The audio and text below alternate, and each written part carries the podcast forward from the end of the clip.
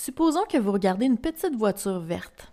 Vous recevez un ensemble d'informations visuelles et vous les interprétez, c'est-à-dire que vous en distinguez différents aspects tels que voiture, verte, petite. En vous basant sur les mêmes informations, vous identifiez donc différents types de phénomènes. Il y a l'objet voiture, la couleur verte et la taille petite. Eh bien, ces processus d'interprétation-là, c'est ce qu'on appelle des discernements. Et le résultat de ces discernements-là, c'est-à-dire le produit qui en sort, eh bien, c'est ce qu'on appelle des phénomènes. Quand vous dites c'est petit, vous focalisez sur un aspect à une dimension. Quand vous dites c'est vert, vous focalisez sur un aspect à deux dimensions. Et quand vous dites c'est une voiture, vous focalisez sur un aspect à trois dimensions.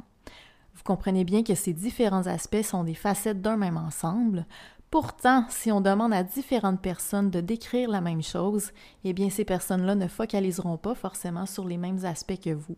Certaines personnes diront d'abord que c'est une voiture verte, alors que d'autres diront plutôt que c'est une petite voiture.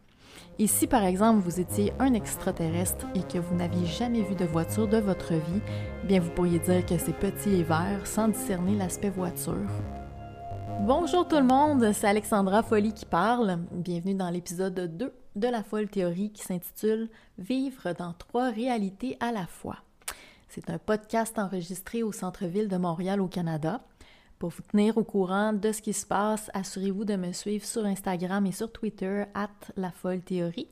J'espère que vous apprécierez cet épisode, alors commençons sans plus tarder. Dans cet épisode, je vais vous faire un petit résumé de la réalité dans laquelle on vit en utilisant une perspective de physique fondamentale. Je vais vous présenter quelques notions basiques de physique que vous retrouverez tout au long du podcast de la folle théorie et vous vous rendrez compte aussi qu'on retrouve ces notions-là dans notre vie de tous les jours. Donc, ça va vous donner une autre perspective sur la réalité que vous percevez au quotidien.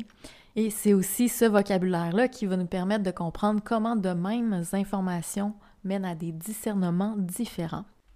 Cet épisode-là va possiblement vous sembler élémentaire un tout petit peu, mais il est essentiel parce que c'est important qu'on s'entende sur des bases que vous connaissez probablement un peu déjà. Hein? On va parler des trois premières dimensions d'espace, donc euh, ça, ça peut sonner quelques cloches chez vous. Donc avec cet épisode-là, on va venir fermer la boucle sur ce qu'on connaît des trois dimensions d'espace et aussi de ce qu'on connaît de l'espace-temps.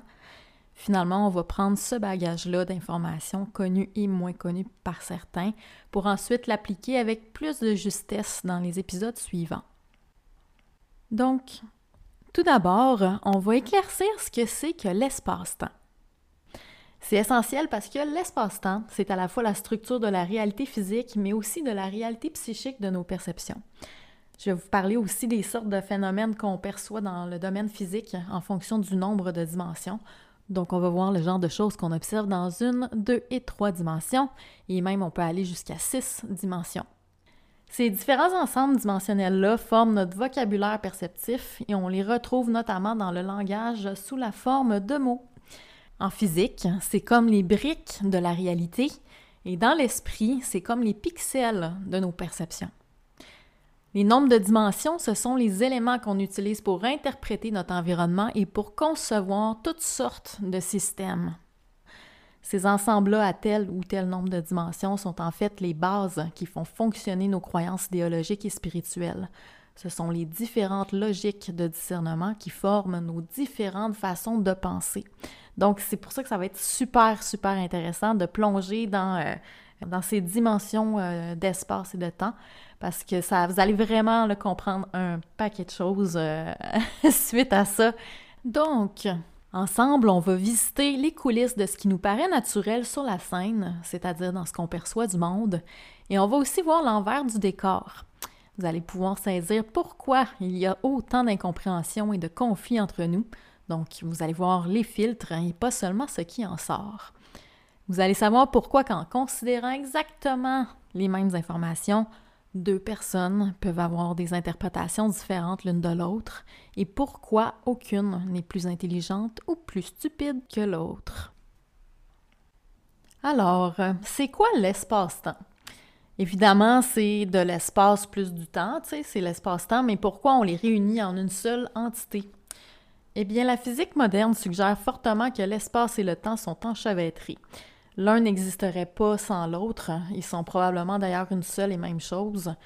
Par exemple, depuis Einstein, on sait que quand quelqu'un se déplace, eh bien le temps s'écoule moins vite pour celui qui voyage que pour celui qui reste immobile. Il y a donc là une relation importante entre l'espace et le temps.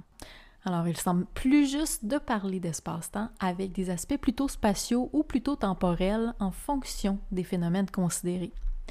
Donc, quand j'emploie le mot espace, comprenez aspects spatiaux de l'espace-temps, et quand j'emploie le mot temps, comprenez aspect temporel de l'espace-temps. Maintenant, accrochez-vous parce que là, on va bousculer des idées sur l'univers qui sont profondément ancrées dans nos esprits. Il y a des physiciens qui pensent que l'espace-temps n'existe pas avant les phénomènes qui se déploient dedans. Oui, vous m'avez bien entendu, il y a des physiciens qui pensent que l'espace-temps n'existe pas avant les phénomènes qui se déploient dedans.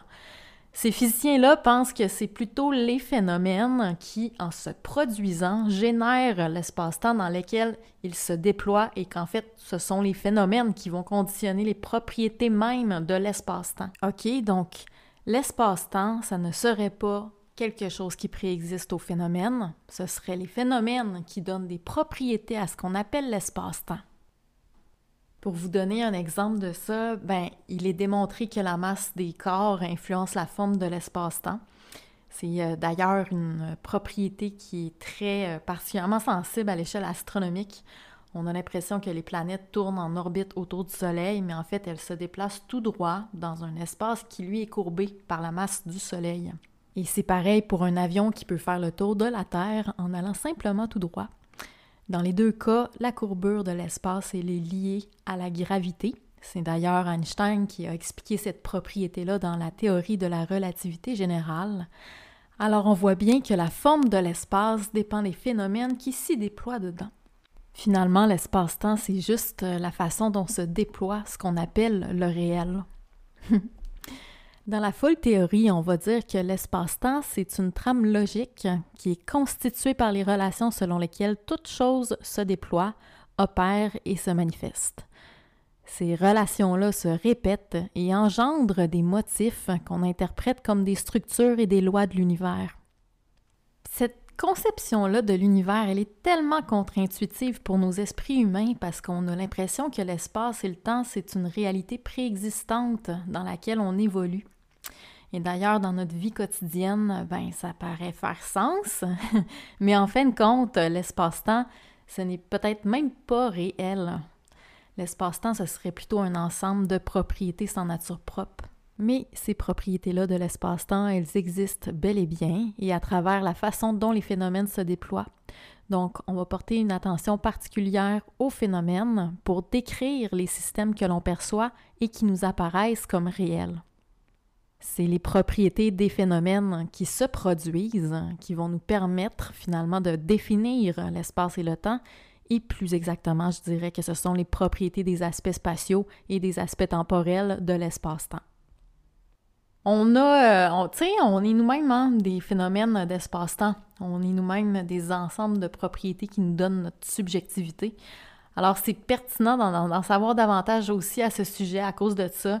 Euh, c'est pertinent de savoir que de, quoi on est fait au niveau le plus primordial. C'est une voie pour comprendre ce qui nous différencie et ce qui nous rassemble. Alors, commençons donc par découvrir ces fameux aspects spatiaux-là. C'est quoi l'espace? Eh bien, l'espace, c'est la trame manifeste de l'espace-temps. Quand je dis manifeste, je veux dire les aspects apparents qu'on peut observer directement et aussi les aspects subtils, ceux qu'on peut percevoir mais indirectement.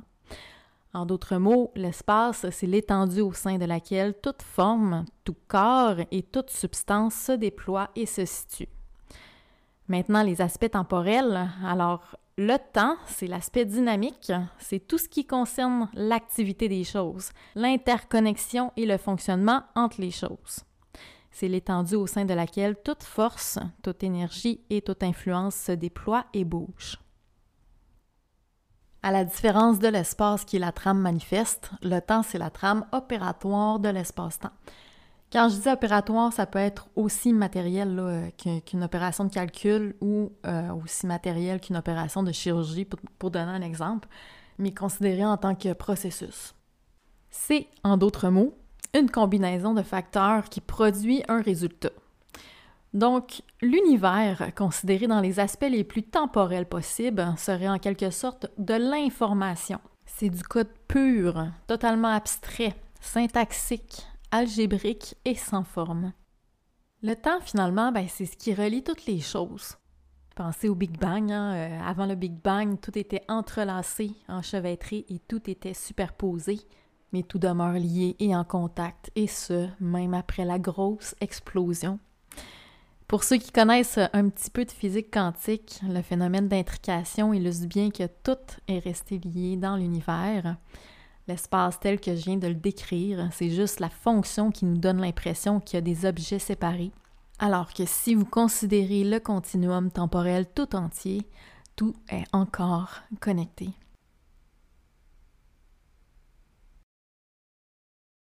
L'univers, considéré dans les aspects les plus spatiaux possibles, autrement dit un espace sans aucun temps, eh bien ce serait statique, au sens où rien ne serait dynamique dedans.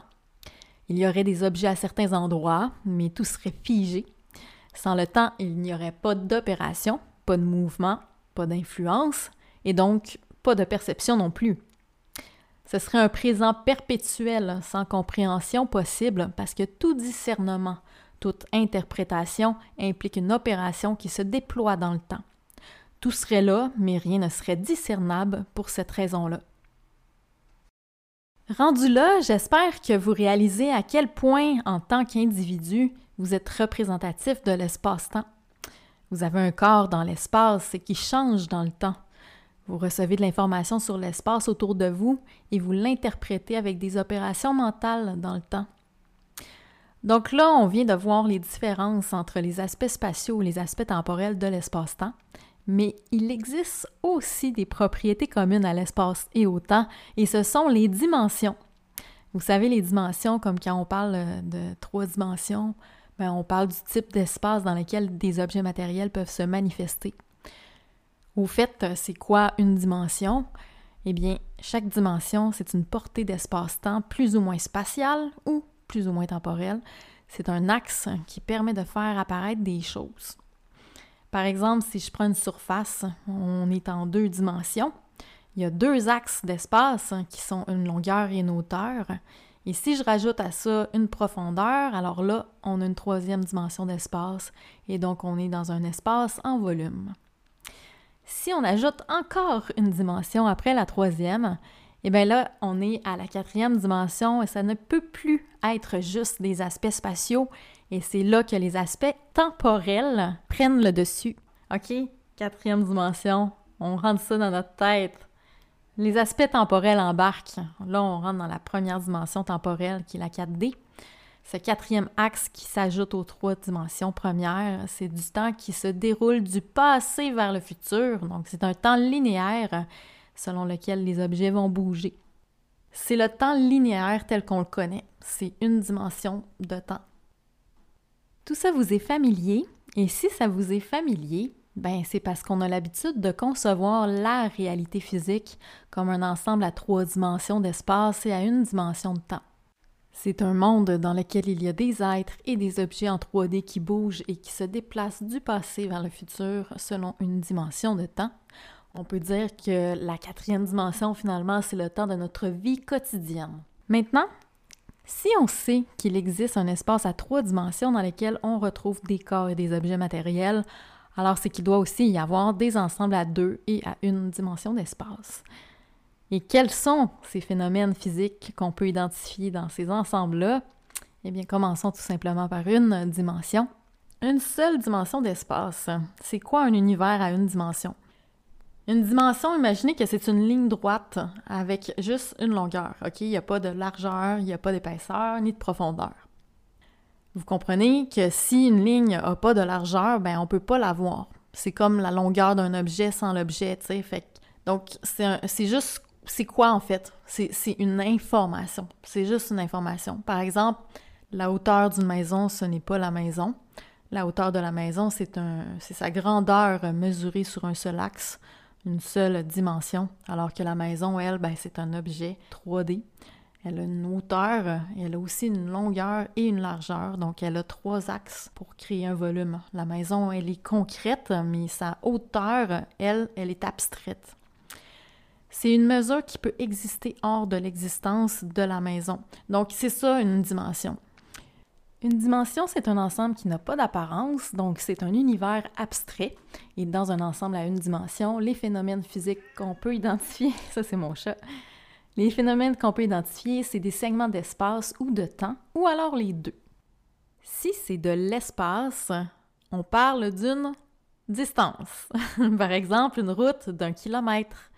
Ou si c'est du temps, on parle d'une durée. Par exemple, un événement d'une heure. Et si c'est de l'espace-temps, ben là, on va parler d'une vitesse. Par exemple, la vitesse de la lumière, c'est la mesure du déplacement du photon à la fois dans l'espace et le temps dans lequel le photon se déploie. Alors, vous voyez, dans un univers physique à une dimension, on peut mesurer des phénomènes de grandeur. Ce sont des distances, des durées et des vitesses. Une dimension, c'est pas les choses concrètes, c'est juste leur mesure. Tout ça, c'est bien physique, mais c'est abstrait. Je pense que la deuxième dimension, ça va plus vous parler parce que c'est un petit peu moins abstrait. Euh, est-ce que vous avez une idée de c'est quoi un univers à deux dimensions d'espace? C'est un ensemble dans lequel il y a deux portées d'espace. Donc, quand je dis deux portées, ça peut être des axes, c'est la même affaire. Donc, c'est deux axes. Il y a une longueur et une largeur, mais pas d'épaisseur ni de profondeur. Donc, deux dimensions d'espace, c'est une surface plane. C'est une superficie qui est plate, sans épaisseur. Par exemple, une image projetée sur un écran, c'est en deux dimensions. L'image, elle est à la surface de l'écran. Et quand on dit que quelque chose est en surface ou que c'est superficiel, ça signifie que ça concerne les apparences. Alors, c'est dans l'univers à deux dimensions que les apparences apparaissent. Contrairement à une seule dimension, un ensemble à deux dimensions, c'est donc un univers qui peut être apparent même s'il n'est pas encore concret. Parce que pour que ça soit concret, ben, il faudrait une troisième dimension, donc une épaisseur. Les phénomènes physiques qu'on peut identifier dans un ensemble à deux dimensions d'espace-temps, ce sont des ondes et des vibrations.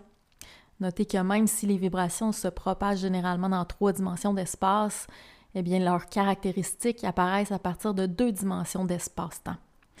Par exemple, le rapport entre la propagation d'une onde dans une direction et son oscillation dans une autre direction, ça forme une fréquence.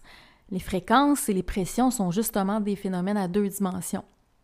C'est pareil pour les quarks, les photons et les électrons en physique. C'est des phénomènes à trois dimensions, mais certaines de leurs caractéristiques sont à deux dimensions. Par exemple, une couleur, euh, ben, c'est défini par la fréquence de la vibration d'un photon. Donc, les phénomènes vibratoires à deux dimensions permettent au monde physique d'apparaître dans la perception pour deux raisons.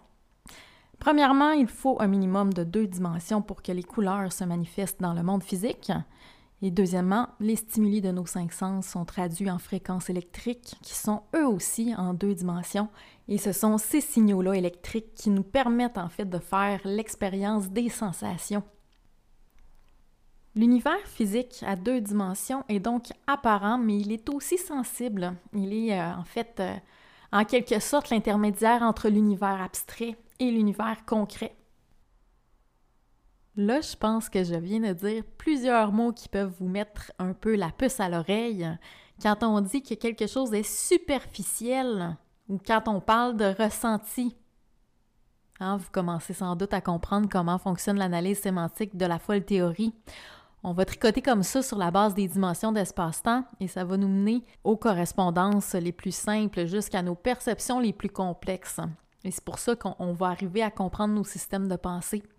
On va pouvoir s'observer nous-mêmes euh, bien comme il faut. Vous allez voir que en avançant dans la folle théorie, quand vous allez prendre conscience des corrélations entre les différents domaines de la perception, vous allez avoir naturellement du recul sur vos propres perceptions. Hum, vous voyez, les, ensembles à une ou à deux dimensions sont des caractéristiques des ensembles à trois dimensions. Par exemple, la hauteur d'une maison, c'est une propriété de la maison à une seule dimension d'espace, et sa couleur, ben, c'est une propriété à deux dimensions d'espace. Maintenant, qu'est-ce que c'est qu'un univers à trois dimensions d'espace? Ça, euh, j'imagine que vous vous dites, euh, ben Alexandra, on sait euh, c'est quoi un univers à trois dimensions d'espace? Ouais, je sais. Mais je veux, je veux juste clarifier tout, tout, tout ça là, pour être certaine qu'on n'en manque pas une. c'est un ensemble avec une longueur, une largeur et une épaisseur ou une profondeur. Trois dimensions d'espace, c'est ce qu'on appelle un volume. On est déjà familier avec la notion de 3D parce que l'univers à trois dimensions correspond à l'espace physique dans lequel nos corps se situent. Les phénomènes physiques qu'on peut identifier dans un ensemble à trois dimensions d'espace sont précisément les corps au sens large, c'est-à-dire des entités matérielles, des objets pourvus de texture, de substance et de masse. Il faut trois dimensions d'espace pour que la matière puisse se manifester. L'univers physique à trois dimensions d'espace, c'est le monde concret de la matière. Notez que dans la perception, incluant ben, les rêves, euh, le, monde en 3D est une représentation imaginaire. La perception de l'espace en trois dimensions n'y est pas concrète, mais elle est aussi peuplée d'objets, de corps et de substances. On y retrouve le même type de phénomène que dans le monde physique. En décrivant les ensembles à une, deux ou trois dimensions d'espace et les phénomènes physiques qui correspondent à ces dimensions-là, on vient de voir trois ordres d'aspects de la réalité physique.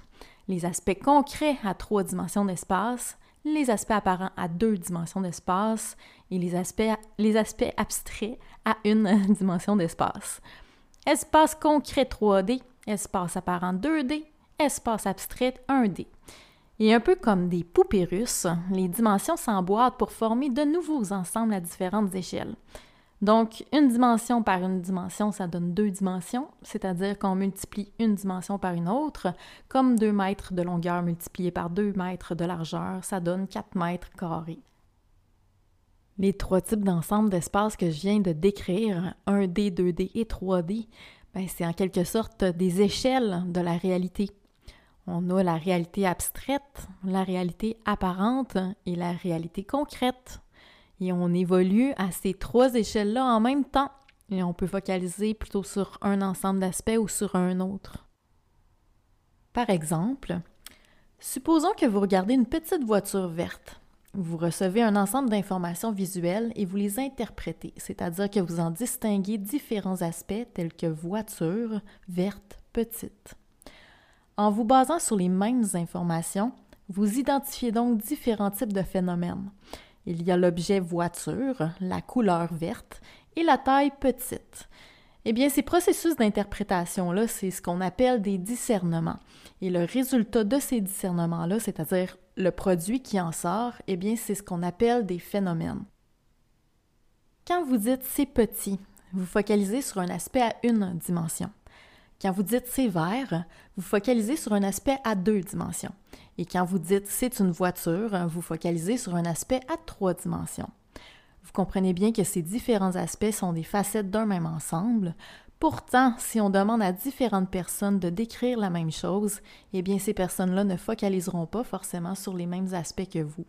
Certaines personnes diront d'abord que c'est une voiture verte, alors que d'autres diront plutôt que c'est une petite voiture. Et si par exemple vous étiez un extraterrestre et que vous n'aviez jamais vu de voiture de votre vie, bien vous pourriez dire que c'est petit et vert sans discerner l'aspect voiture. Vous voyez que dans notre univers à trois dimensions d'espace, on peut aussi percevoir des phénomènes à une ou deux dimensions, et avec ça, ben, on a tous les outils pour décrire toutes les choses qui se manifestent spatialement. Cependant, il nous manque quelque chose pour décrire notre monde, et cette chose-là, c'est quoi? Et oui, c'est le temps, et ce sera d'ailleurs dans le prochain épisode. Vous allez voir que comme l'espace, eh bien le temps aussi peut avoir plusieurs dimensions et non pas qu'une seule. En réalité, euh, le temps, c'est pas juste une ligne qui va du passé vers le futur. Hein. Euh, vous trouverez probablement ça complètement fou, je suis d'accord, mais pourtant, sans le savoir, vous parlez tous les jours de phénomènes qui ont plusieurs dimensions de temps. Et c'est ça que va révéler l'étude de l'espace-temps via le langage. On est nous-mêmes des êtres à plusieurs dimensions de temps et beaucoup plus complexes qu'on le pense. Avec nos trois types de réalité et nos trois dimensions d'espace, on va aller maintenant chercher celle du temps. Et une fois que seront réunies nos six dimensions d'espace-temps complémentaires, vous allez voir que là, on va commencer à avoir vraiment beaucoup, beaucoup de plaisir. On, on va avoir tout ce qu'il faut. Merci beaucoup d'avoir écouté ces toutes premières bases de la folle théorie. Rendez-vous dans l'épisode 3.